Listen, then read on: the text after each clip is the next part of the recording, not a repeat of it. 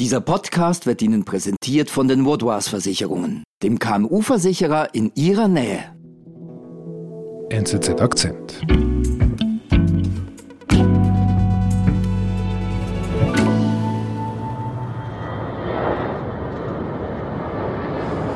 Wir sind am Flughafen von Jeddah in Saudi-Arabien. Äh, in der Stadt am Roten Meer, da findet Mitte Mai das Treffen der Arabischen Liga statt. Mhm. Und dem Gastgeber Saudi-Arabien gelingt auch prompt eine diplomatische Sensation. Denn ausgerechnet der ukrainische Präsident Zelensky trifft als Stargast am Flughafen ein und schreitet dort über den lila Teppich, den die allen Staatsgästen jeweils ausrollen. I hope that most of us are here for the sake of peace and justice. Aber nach ein paar Tagen und eindringlichen Worten an die Araber wird er mit leeren Händen dann wieder abreisen an die nächste Konferenz nach Japan. Also das heißt, äh, mehr als ein kleiner Austausch war das nicht. Genau, man hat sich, man hat sich ein bisschen ausgetauscht und Zelensky hat den Arabern ins Gewissen geredet, weil die ja sehr pro-russisch sind. Aber die eigentliche Sensation an dem Treffen der Arabischen Liga war auch gar nicht äh, der Auftritt äh, von Zelensky, sondern der Auftritt eines ganz anderen Mannes, ebenfalls am Flughafen von Jeddah. Mhm. Wer? Es ist Bashar al-Assad der Präsident von Syrien, der einen brutalen Krieg geführt hat, jahrelang und äh, seitdem politisch komplett isoliert ist. Und ganz selbstbewusst, mit einem siegesgewissen Lächeln, steigt er dann auch die Flugzeugtreppe runter. Das Treffen der Arabischen Liga Mitte Mai wird zum triumphalen Comeback von Syriens Machthaber Bashar al-Assad.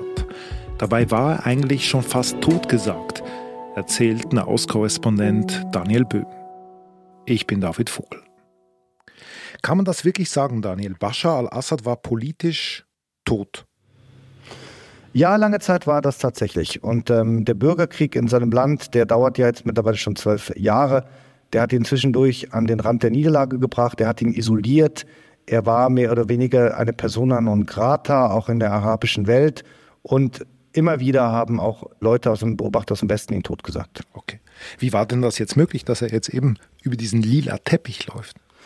Ja, erstmal muss man sehen, dass Assad jemand ist, der nicht schnell aufgibt und niemals freiwillig den Rückzug antritt. Das hat man ja auch in den letzten Jahren gesehen. Mhm. Und um das zu verstehen, da lohnt sich vielleicht auch mal ein Blick in seine Biografie und die Geschichte. Bashar ist ja der Sohn von Hafiz al-Assad. Das ist der Diktator von Syrien, der das Land fast 30 Jahre lang mit einer eisernen Faust regiert hat. Mhm. Und eigentlich war vorgesehen, dass der Erstgeborene, nämlich Bashars Bruder, die Nachfolge antreten sollte. Aber der ist bei einem Autounfall Mitte 90er Jahre ums Leben gekommen. Mhm. Das hat natürlich die ganze Nachfolgeregelung durcheinander gebracht. Und deswegen wurde dann Bashar der eigentlich in London als Augenarzt gearbeitet hat, schnell zurückbeordert nach Damaskus und innerhalb kürzester Zeit, so gut es ging, zur nächsten Nummer eins in Syrien aufgebaut. Also das heißt, Bashar, der wollte eigentlich gar nicht. Na, die Rolle war eigentlich nicht für ihn vorgesehen. Und deswegen musste er dann relativ schnell in diese großen Schuhe seines Vaters reinwachsen. Und im Jahr 2000 ist Hafiz dann gestorben. Und Bashar begann dann Reformen, den sogenannten Damaszener Frühling, wo auch gewisse Freiheiten erlaubt wurden mit einem Mal. Aber diese Zeit hat nicht lang gedauert. Diese Reformen wurden relativ schnell zurückgenommen und sind dann an sich auch gescheitert. Weiß man warum? Ja, das gab halt verschiedene Gründe. Einerseits ähm, hat, äh, glaube ich, Assad auch gemerkt, dass, äh, dass vielleicht, wenn er diese Türe zu Reformen öffnet, dass dann auch die politische Macht seiner Familie und auch der mit ihm verbundenen Partei, der sogenannten Baath-Partei, in Frage gestellt werden könnte. Und er hatte natürlich auch die Verantwortung, gegenüber der Familie und den Leuten des Regimes diese Macht weiter zu halten und ist dann irgendwann auch in diese Rolle immer mehr hineingewachsen. Hm. Wie ging es dann weiter? 2005 verlor äh, Syrien die Kontrolle über den Libanon, das kleine Nachbarland, was Baschars Vater sich äh, früher einmal gekrallt hat. Und 2011 wurde es dann noch äh, schwieriger für Bashar. Damals brachen nämlich die Rebellionen des arabischen Frühlings in der Region aus. Erst in Tunesien und später dann auch in Ägypten und führten dazu, dass in diesen Ländern die dortigen autoritären Herrscher zurücktreten mussten. Und inwiefern war, war dann Syrien davon betroffen? Es gab zuerst äh, Demonstrationen, wie auch in den anderen arabischen Ländern, aber das Regime antwortete äh, im Vergleich zu Ägypten oder eben auch zu Tunesien mit Härte und auch mit Waffen. Und innerhalb äh, kürzerer Zeit eskalierten diese Demonstrationen, vor allem die Re Direktion des Regimes, und das äh, Ganze weitete sich zu einem regelrechten Bürgerkrieg aus. Mhm. Und dieser Bürgerkrieg am Anfang äh, betraf das vor allem Oppositionelle, die dann die sogenannte Freie Syrische Armee bildeten, wo auch Teile des syrischen Militärs hinzu übergelaufen waren. Aber je länger dieser Krieg äh, dauerte, desto mehr wurde er auch zu einem Stellvertreterkrieg, wo äh, Mächte aus der ganzen Region mitmischten und islamistische Gruppen wie eben Ableger der Al-Qaida und später dann auch der IS sich breit machen konnten und immer stärker wurden. Okay. Was heißt das, äh, Mächte der Region mischten damit? Wie muss ich mir das vorstellen? Ja, die meisten arabischen Staaten im Umland haben sich früher oder später auf eine Seite geschlagen und fast alle wichtigen arabischen Staaten, also Saudi-Arabien, die Vereinigten Emirate, Katar, aber auch die Türkei, unterstützten dabei die Rebellen und haben sich gegen Assad gestellt. Mhm. Und das hatte, das hatte dann auch Folgen. Also relativ schnell wurde äh, Assad aus der Arabischen Liga rausgeworfen. Die Arabische Liga ist ein Zusammenschluss, so eine Art Europarat, ähnlicher Zusammenschluss sämtlicher arabischer Länder. Und er wurde mit Sanktionen belegt, nicht nur vom Westen, sondern eben auch zum Teil von seinen Nachbarstaaten. Mhm. Und gleichzeitig sind auch die Rebellen immer weiter vormarschiert. Und so um die Jahre 2013, 2014 herum waren sich ganz viele sicher, dass Assad eigentlich am Ende ist. Und die meisten gaben ihm damals ein paar Wochen, vielleicht noch ein paar Monate Maximum. Aber heute wissen wir, das ist nicht eingetreten. Der ist nicht am Ende. Genau, ganz im Gegenteil. Äh, er hat es sogar geschafft, das Blatt zu wenden. Wie? Naja, einerseits hat er sich erst einmal ausländische Hilfe geholt. Assad hatte ja schon seit langer Zeit Verbündete von seiner, aus der Zeit seines Vaters und das war der Iran. Mhm. Und die Iraner sind ihm relativ schnell zur Hilfe gekommen, aber relativ schnell hat sich dann auch herausgestellt, dass er eben mehr braucht. Das reicht nicht.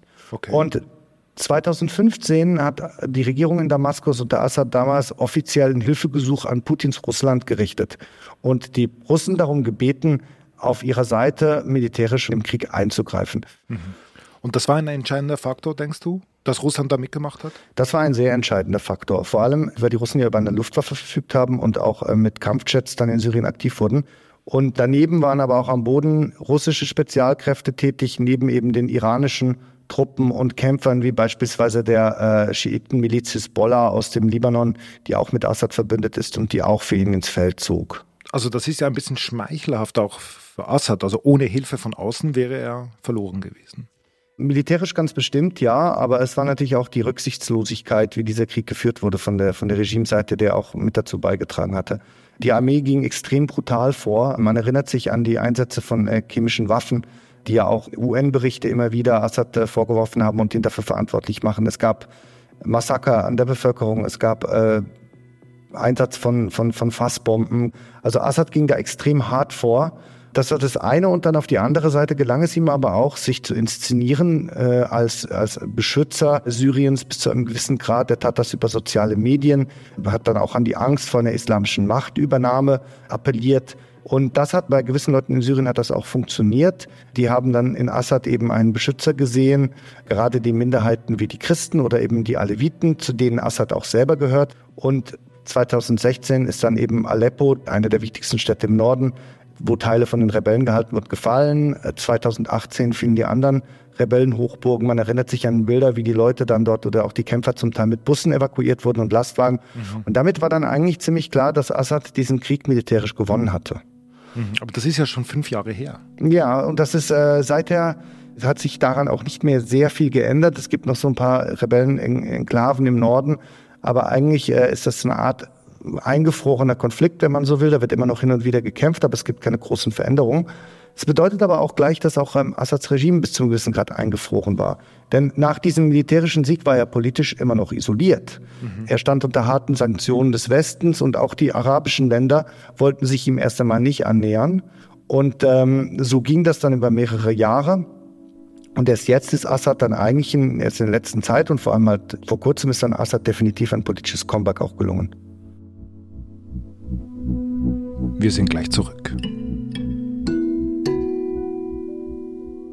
Um ihre Geschäftstätigkeit und ihre Mitarbeitenden zu schützen, braucht es vorab eine fundierte Risikoanalyse. Mit den Vaudois Versicherungen steht Ihnen eine Partnerin zur Seite, die mit Ihnen maßgeschneiderte und flexible Versicherungslösungen findet. So können Sie sich auf Ihr Kerngeschäft konzentrieren und Ihren Unternehmergeist frei entfalten.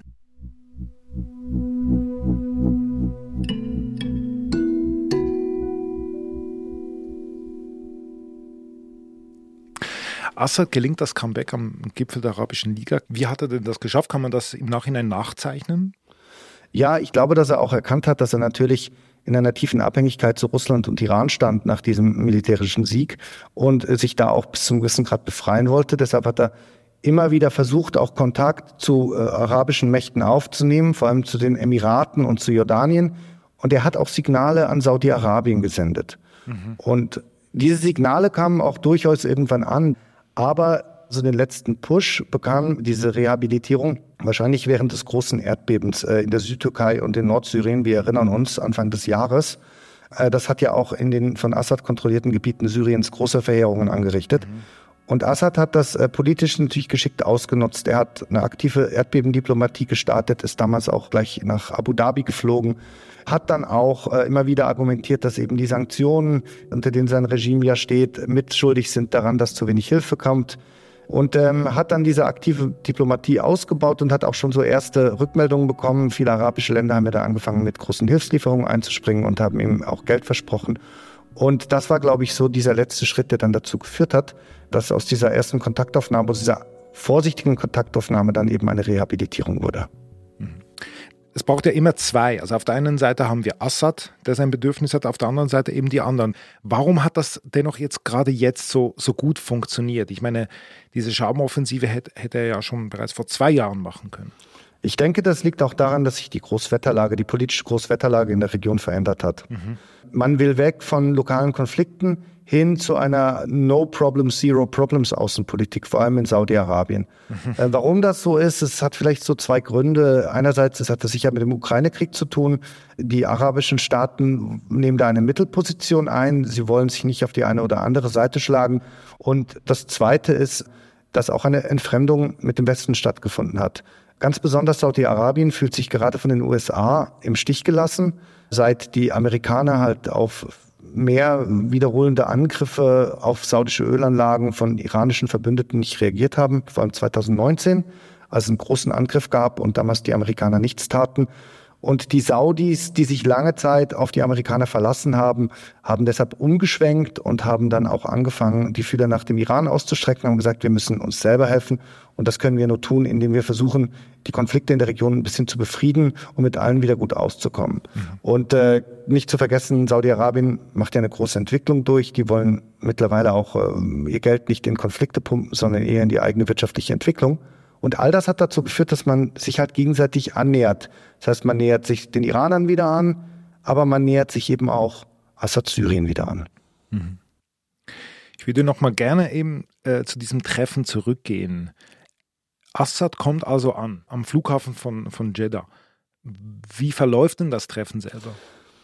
Ja, wird eingeladen von den Saudis. Ähm, das ähm, war auch schon ein großes Thema, als das geschah. Und dann kommt er in Jeddah an und damit ist dann auch klar, dass Syrien wieder offiziell ein ehrenwertes Mitglied der Arabischen Liga und damit der arabischen Staatenfamilie ist.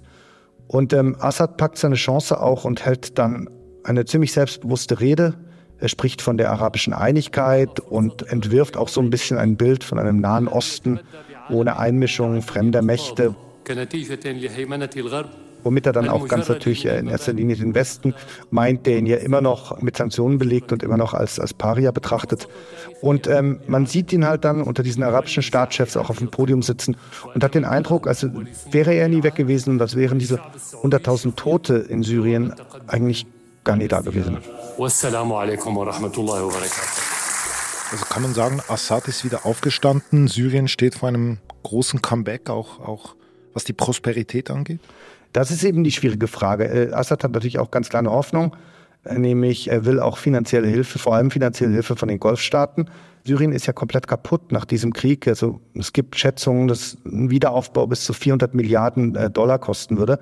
Und das können seine iranischen und russischen Freunde ihm natürlich nicht finanzieren. Mhm. Und äh, da hat er natürlich auch eine gewisse Hoffnung, dass jetzt die potenten Golfstaaten wie Saudi-Arabien hat er Geld reinpumpen. Mhm. Und wird das passieren?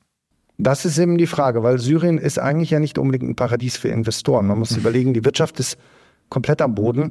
Es stehen immer noch fremde Armeen in dem Land, die Türken im Norden, die Amerikaner im Osten und so weiter und so fort. Millionen sind binnenvertrieben, ganz viel ist kaputt an der Infrastruktur. Und da ist halt dann auch natürlich von Seiten der Golfstaaten die Frage, will man in sowas wirklich investieren? Mhm. Zumal ja gerade die Saudi vor kurzem einmal wieder klargemacht haben, dass sie eigentlich keine Lust mehr haben, ne, mit Blankoschecks rechts und links irgendwelche Länder durchzufinanzieren, sondern eben jetzt einen Return on Investment sehen wollen. Und ob das eben in diesem Syrien, ob da wirklich Return on Investment möglich ist, das ist schon sehr fraglich. Okay, da sind also noch ein paar Fragen offen. Aber diese Rückkehr, dieses Comeback, das ist ein Triumph für Assad. Ja, es ist dann natürlich ein Triumph für ihn, weil er eben ganz viel bekommen, ohne dass er etwas dafür geben musste. Und er wird auch nicht äh, wahrscheinlich zur Rechenschaft gezogen werden für das, was im Krieg passiert ist, was sich ja eben die europäischen Staaten und gerade auch die Amerikaner immer noch wünschen, die ihn ja immer noch mit Sanktionen belegen. Vor allem aber hat er bewiesen, dass er eben trotz dieser westlichen Sanktionen überleben kann. Und wenn man so will, dann ist das schon auch so ein Zeichen einmal mehr für die Grenzen westlicher Macht und wenn man diesen Gipfel anguckt, dann gibt es ein ganz schönes Bild, das auch so ein bisschen illustriert. Kurz bevor dieses Treffen der Arabischen Liga stattfand, war ja die deutsche Außenministerin Annalena Baerbock am Golf und die war auch in Jeddah und die hat damals noch darauf hingewiesen, dass es doch wichtig wäre, dass man eben Assad nicht einfach ohne Vorbedingungen rehabilitiert. Und die Saudis haben das abgenickt und ihm dann wenige Tage später den lila Teppich ausgerollt.